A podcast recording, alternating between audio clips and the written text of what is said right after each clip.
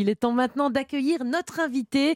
Bonjour, docteur William Bérébi. Bonjour. Alors, vous êtes gastro-entérologue et auteur du livre Mission ventre plat, paru aux éditions Marabout. Docteur, beaucoup de personnes, évidemment, hein, rêvent d'avoir un ventre plat.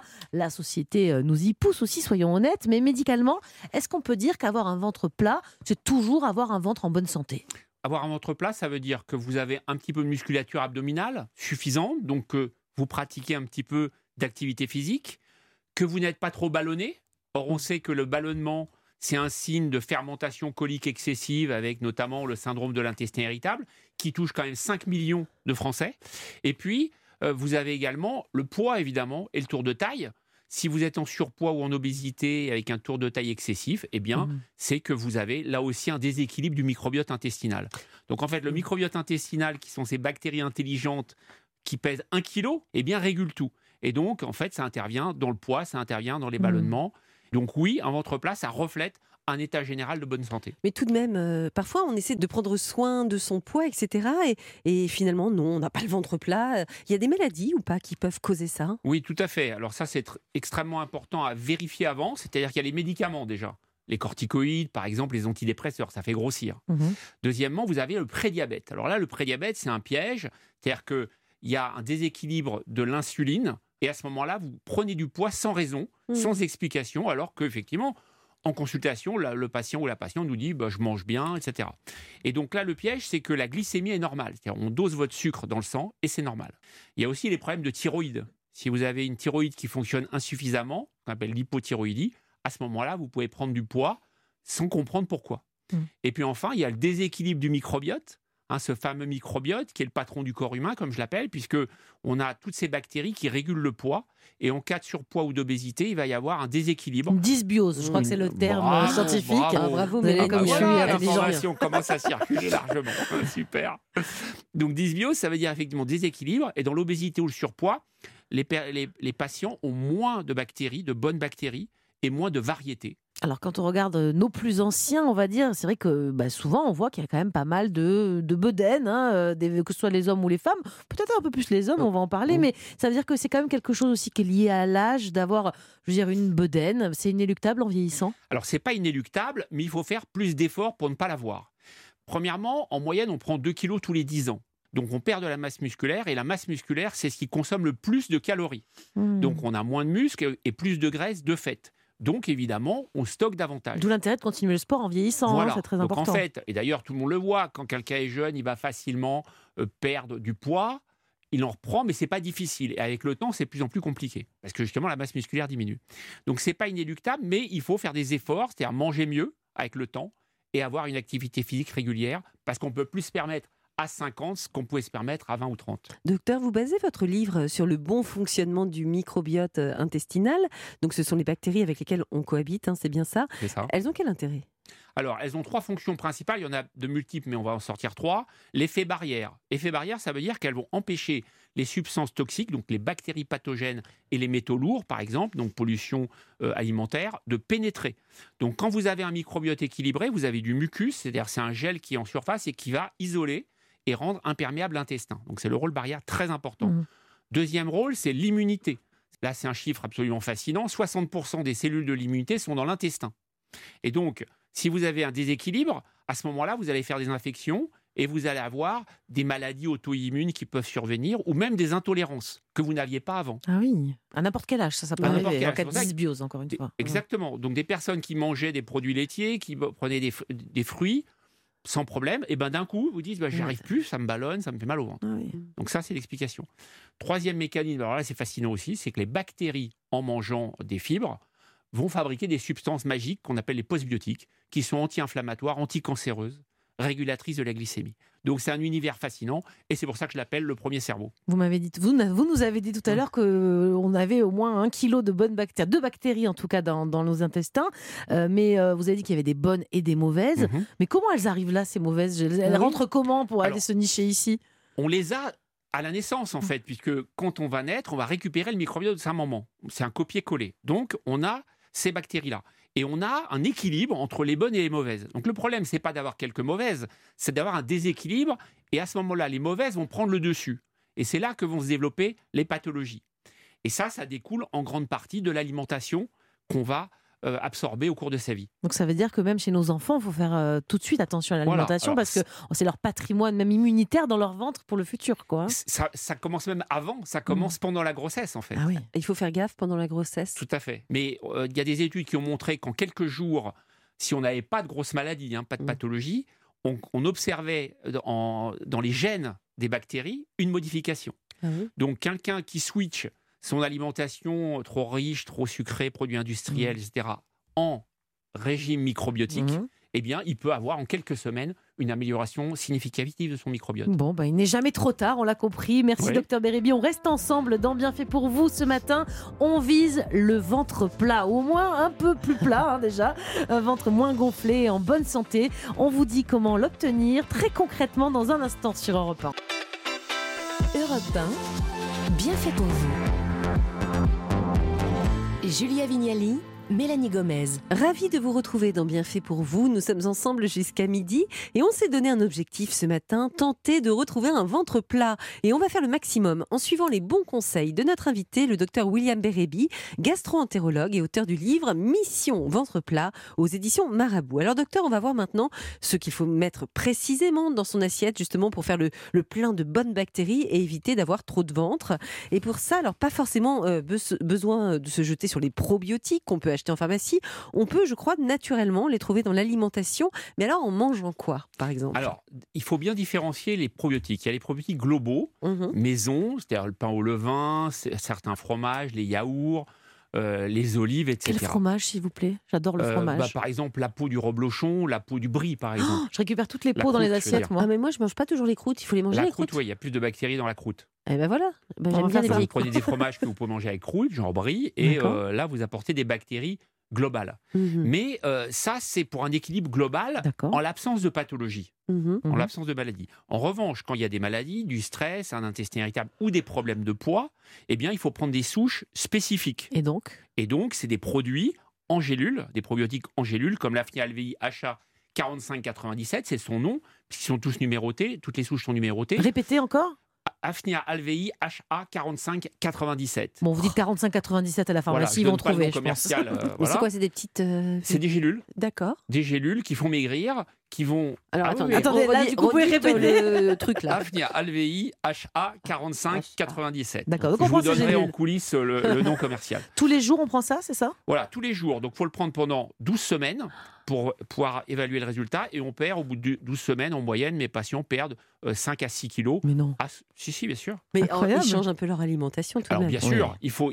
C'est ce que j'explique dans mon livre, c'est la méthode holistique, c'est-à-dire il faut évidemment mmh. manger C'est pas ces gélules et des pizzas à tous les repas, quoi. Bien évidemment. Mmh. On, je les invite à, améliorer leur alimentation, beaucoup de fibres, beaucoup de légumes, de légumineuses, de céréales complètes. Si vous êtes sur le canapé toute la journée, ça va être compliqué et les probiotiques. Et les probiotiques, alors là, c'est fantastique. Et je peux vous dire que ce que vous allez ressentir, c'est euh, la satiété. Et on parlait de, du stress, à part les exercices de méditation ou de respiration, est-ce qu'il existe tout de même des aliments anti-stress, euh, peut-être à nous conseiller, riches en magnésium, c'est ça? Oui, c'est ça. C'est-à-dire qu'effectivement, plus de la moitié des Français sont carencés en magnésium. Alors vous allez le trouver dans des eaux minérales riches en magnésium, je ne donnerai pas de nom. Vous allez le trouver dans la banane, le chocolat, ah, chocolat noir ou chocolat noir, 70% de cacao. Et euh, les oléagineux également, donc les amandes, les noix du Brésil. Alors là, les mmh, noix du Brésil, c'est le record. 400 mg de magnésium pour 100 g de noix du Brésil. Voilà quelques exemples d'aliments qu'il faut consommer pour se euh, booster en magnésium. Docteur Bérébi, vous avez dit tout à l'heure, euh, vous, avez dit tout à l'heure que le stress influait donc sur le bon état de notre microbiote, mais à l'inverse, vous citez des études dans votre livre qui montrent que plus on a de bonnes bactéries dans le ventre, et moins on va avoir de stress. Donc ça veut dire que ça marche dans l'autre sens aussi. C'est ça. Alors ça marche dans les deux sens en fait. Il faut bien comprendre que le microbiote, donc c'est la centrale c'est le chef d'orchestre et il communique avec tous les organes, notamment avec le cerveau. Et il y a 200 millions de neurones qui s'envoient des informations en permanence, dans les deux sens. Donc quand on a un bon microbiote, eh bien, on va fabriquer plus de sérotonine, qui est l'hormone du bonheur. Un chiffre, 90% de la sérotonine est fabriquée par l'intestin et 10% par le cerveau seulement. Je pensais de l'inverse, hein, mais. Euh, Vous voulez dire, en soignant notre ventre, on soigne sa tête? C'est ça, on soigne sa tête, donc en mangeant bien, donc des fibres.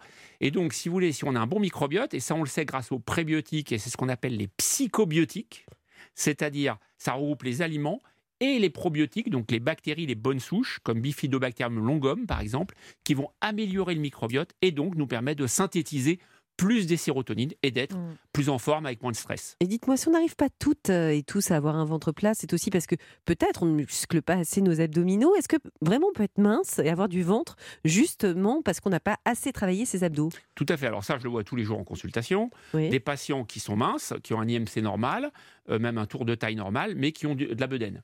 Parce que c'est des personnes qui sont sédentaires, qui n'ont jamais fait de sport de leur vie, qui ont un poste, euh, un travail assis, comme vous. Et Il parle de notre gros ventre là Enfin, non, il ou peut pas Il pas voir, on l'a caché. Comme nous, je voulais dire, pardonnez-moi. Mais... Et donc, si vous voulez, euh, donc du coup, bah, il n'y a plus d'abdos.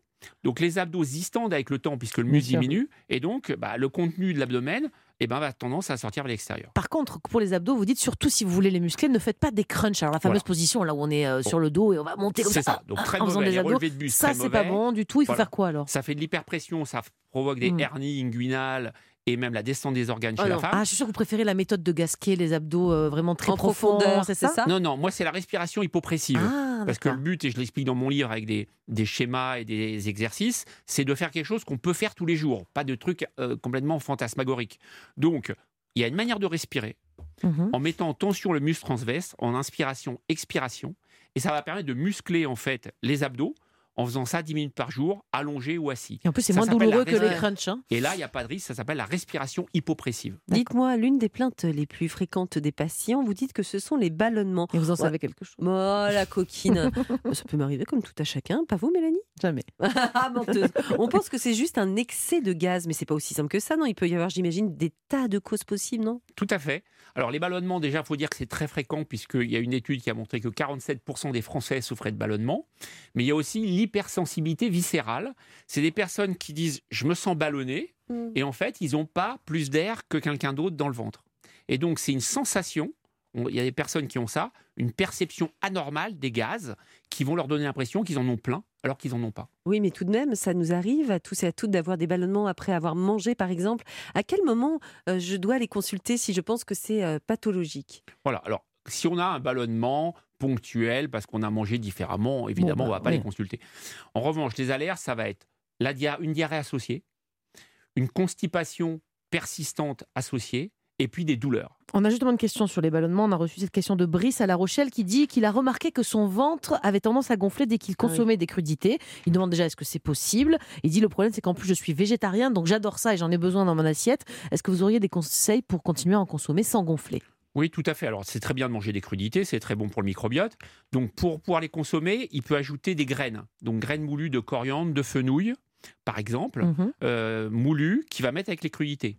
Les, ça va absorber les gaz quand Mhm. euh, l'aliment va être dans le, dans le côlon. Il les digérera mieux, elles passeront mieux. quoi, c'est ça Exactement. Est en termes de fermentation et en termes de dégagement de gaz. Euh, les herbes aussi, ça a cet effet-là. Persil, aneth, basilic, par exemple. Et puis, par exemple, pour les carottes, si vous aimez les carottes râpées, Ah oui vous les faites cuire un tout petit peu à la plancha ou à la vapeur pour qu'elles se ramollissent un peu. Vous les laissez refroidir et après, vous les consommez râpées. Eh bien, c'est très Mmh. clair. Merci beaucoup, docteur Bérébi. On reste ensemble encore un peu. On va continuer à voir comment retrouver un ventre plus plat, quelle que soit la cause de son gonflement. Des kilos en trop, une grossesse, un manque de muscles. On travaille sur tous ces facteurs ce matin. Alors, restez à l'écoute d'Europe 1. Europe 1, bien fait pour vous. Julia Vignali Mélanie Gomez. Soyez les bienvenus si vous nous rejoignez sur Europe 1. On analyse ensemble toutes les raisons médicales qui peuvent expliquer un ventre trop volumineux et donc on vise toujours le ventre plat en suivant le guide, le docteur William Bérébi, gastro-entérologue. Alors docteur, on parlait de, de ballonnement juste avant. Si jamais ça persiste, malgré toutes les bonnes habitudes et les conseils que vous avez donnés, euh, il faut notamment, il y en a un dont on n'a pas parlé, ce qui est très important, c'est de bien mâcher. Ça, vous insistez beaucoup sur, Ah oui. sur le, dans le livre. C'est quoi bien mâcher alors, Alors, bien mâcher, on fait le test de mastication. Vous mâchez normalement comme vous faites d'habitude, mais si vous faites le test en vous disant à quel moment l'aliment je sens qu'il est vraiment mâché, vous allez voir qu'il faut 15 à 20 mâchages, selon Ah oui. l'aliment bien sûr, pour que ce soit mâché. Et si vous mangez trop vite, vous n'allez pas laisser le temps à vos enzymes de l'estomac, de l'intestin, de faire leur travail, et donc ça va altérer le microbiote intestinal. Mmh. Ah Et, que- je sais que contre les ballonnements, il y a un produit qui est très à la mode en ce moment. Mmh. C'est le charbon végétal. On en voit partout. Et d'ailleurs, pas que pour le- l'aspect Mmh. digestif, hein, même pour la beauté de la peau, etc. Qu'est-ce que vous pensez de, du charbon végétal contre les ballonnements par Oui, c'est bien. Le charbon végétal activé, ça absorbe 400 fois son volume Ah oui. en, en termes de gaz. Et on peut le prendre soit en gélule, moi je le prescris en gélule, sinon en vrac. Il y a aussi la menthe poivrée qui marche bien dans les, contre les ballonnements. Donc tout ça, c'est utile. Et puis les probiotiques aussi. Les probiotiques donc permettent d'améliorer les ballonnements, notamment quand c'est dans le cadre d'un intestin irritable. On peut aussi avoir un ventre gonflé à cause d'une intolérance. Hein. Vous donnez euh, plusieurs exemples dans votre livre. La plus classique, c'est l'intolérance au lactose. Si par exemple c'est le cas, je dois bannir tous les aliments laitiers à vie, sérieux? Alors non, pas du tout. Ah. Les produits laitiers, si vous voulez, ils sont très importants puisqu'on sait par les études que deux produits laitiers par jour diminuent de 20% le risque de cancer du côlon. Ah oui. Donc dire ne consommez pas de produits laitiers, c'est inflammant pour l'intestin, c'est une aberration totale. Par contre, il y a des gens qui sont intolérants au lactose, effectivement, quand ils prennent du lait. Alors le lactose, on le trouve dans quoi? Dans le lait, les fromages frais et les crèmes. Mhm. Par contre, il n'y en a plus dans les fromages affinés. Donc vous pouvez les consommer même si vous êtes intolérant. Idem pour les yaourts. Hmm. Il y a une maladie dont on entend de plus en plus parler, c'est le SIBO, mhm. S-I-B-O. Est-ce que vous pourriez nous expliquer ce que c'est exactement ce syndrome? Tout à fait. Alors le SIBO, c'est une pathologie différente de l'intestin irritable. C'est une pullulation de bactéries dans l'intestin grêle, c'est-à-dire trop de bactéries. Et donc à ce moment-là, les patientes, souvent c'est un peu plus des femmes, vont avoir beaucoup de ballonnements éventuellement des douleurs et des problèmes de transit. Mais ce qui domine, c'est les ballonnements et l'épais.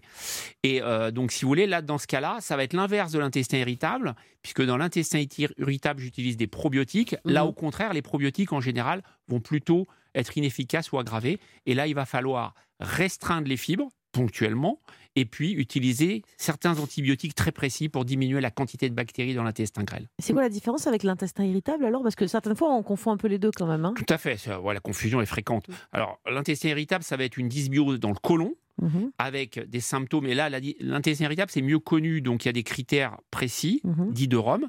Et le SIBO, c'est dans l'intestin grêle, c'est-à-dire l'organe qui est situé au-dessus du côlon. C'est pas dans la même partie, en fait. Voilà, c'est pas la même partie. Dans un cas, c'est un déséquilibre. Dans l'autre, c'est trop de bactéries. Euh, mais les symptômes sont communs. Donc c'est pour ça que c'est euh, compliqué parfois de, faire le distinguo. D'accord. Et alors, je crois que pour les patients concernés, vous dites dans le livre qu'on peut mettre en place des, donc des mesures diététiques assez strictes et vous évoquez le régime pauvre en FODMAPS. Ça veut dire quoi? Rappelez-nous ça. Alors, FODMAPS, c'est des glucides complexes qu'on trouve dans les céréales, qu'on trouve dans les légumes, dans les fruits et euh, dans les produits laitiers. Mais en fait, le, le pot en FODMAPS, je l'utilise pas, moi, c'est ce que mmh. j'explique dans mon livre. Parce qu'il est beaucoup trop drastique, c'est-à-dire pendant six semaines, il faudrait arrêter tout ça. Donc ah c'est juste impossible. Donc qu'est-ce qu'on peut manger plutôt en vrai? Voilà, donc j'ai mis en place le régime séquentiel. Donc trois phases qui vont s'étaler sur quatre semaines en tout. D'abord, on enlève le fructose avec certains fruits, puis les produits céréaliers, puis certains légumes et légumineuses à la, à la suite, mais sans s'additionner les unes aux autres. Et donc là, on arrive à savoir ce que le patient peut, doit éviter. Et c'est plus efficace que le régime pour en FODMAP. On va continuer avec les questions des auditeurs d'Europe 1. On a également Jean-Louis via Facebook qui demande si c'est vrai qu'il vaut mieux dîner à l'anglaise, ah euh, comme on dit, donc tôt, 18h, 19h, pour éviter d'avoir des ballonnements. Donc non, ça, ça repose. Voilà, c'est une légende urbaine. Mais en revanche, ce qu'on peut faire d'intéressant, c'est euh, de bien mâcher, de prendre son temps, donc d'éviter les choses le soir, donc notamment les choses grasses, les fritures, les plats en sauce, l'alcool également, et puis euh, de respecter un délai entre le dîner et le coucher. Combien de temps? Trois heures. Ah là là, c'est pas possible. On, a quelques semaines, 3, 4 heures. On a, ah, on a interrogé quelqu'un il n'y a pas longtemps qui nous a dit la même chose que heures même. 4 heures. Il faudrait manger tôt ou se coucher très tard. Dans 3 heures, c'est bien. Mm. Et puis, dernier conseil, c'est de pas trop boire pendant le repas. De l'eau, hein, De l'eau, deux verres maximum contrairement à ce qu'on peut lire parfois, puisque sinon ça va diluer les enzymes digestives ah. et, et, donc vont être moins efficaces et donc il y aura par la suite dysbiose. Dysbiose, c'est des, voilà. Et donc mieux vaut garder l'eau pour la fin du repas éventuellement si on boit beaucoup. Voilà, euh, voilà. mais pendant le repas un ou deux verres, ça suffit. Ah, ou même avant, comme ça on mange moins après. Moi, je bois avant. Ah, c'est ça avant, d'accord. Est-ce que marcher après un repas avant d'aller se coucher, c'est bien ça ou pas? Oui, ça c'est bien parce que ça va stimuler le côlon. Donc, il va y avoir le côlon, vous savez, il se contracte, il a, il a des muscles, votre intestin, notre intestin. Et donc, en bougeant, ça va le stimuler. Donc, ça va véhiculer les selles d'une façon plus efficace et ça va avoir un effet aussi favorable sur le microbiote, puisque notre microbiote, il aime bien qu'on bouge, et nos bactéries qui sont à l'intérieur, invisibles, elles nous disent euh, merci, mm. parce qu'elles vont fabriquer des substances qui sont bonnes pour notre santé. Moi, je passe de la table à manger à mon lit, il se passe, aller 8 minutes. C'est pas Et je vais être ballonné. Oh, je n'irai pas jusqu'à là, mais, euh, mais, je pense qu'il faut que je change mes habitudes euh, maintenant que je vous écoute. Ah bah oui. Qu'est-ce que je vais gagner si je, je, fais ce que vous dites? Alors, vous n'allez pas avoir de ballonnement. Et puis, alors, sur le microbiote, on a découvert des choses absolument fascinantes. C'est que la nuit, en fait, les bactéries, elles vont réparer les dégâts qui, ont, qui sont à l'intérieur. Mais quels sont les dégâts? Parce que vous dites que ça répare les dégâts dans nos intestins. Mais... Oui, bah, nos cellules intestinales, elles mmh. subissent des agressions. Mmh. Euh, la pollution atmosphérique, la pollution alimentaire, les métaux lourds, les pesticides, etc. Donc le soir, dans la nuit, donc l'ADN donc qui compose euh, le patrimoine génétique de nos bactéries, va être réparé grâce aux bactéries et il va se faire la nuit. Donc si vous l'empêchez de faire son travail, parce que vous mangez mal le soir ou trop d'alcool, et euh, dormir beaucoup trop tard ou trop peu, eh bien, mm. il va pas pouvoir faire son travail d'une façon normale. Le gingembre, vous en pensez quoi? Alors le gingembre, ça a un intérêt dans les nausées, pas dans le SIBO. Il n'y a aucune plante qui a montré son efficacité dans le SIBO. Mm-hmm. Dans le SIBO, on va restreindre les fibres pendant un laps de temps et utiliser un antibiotique sélectif.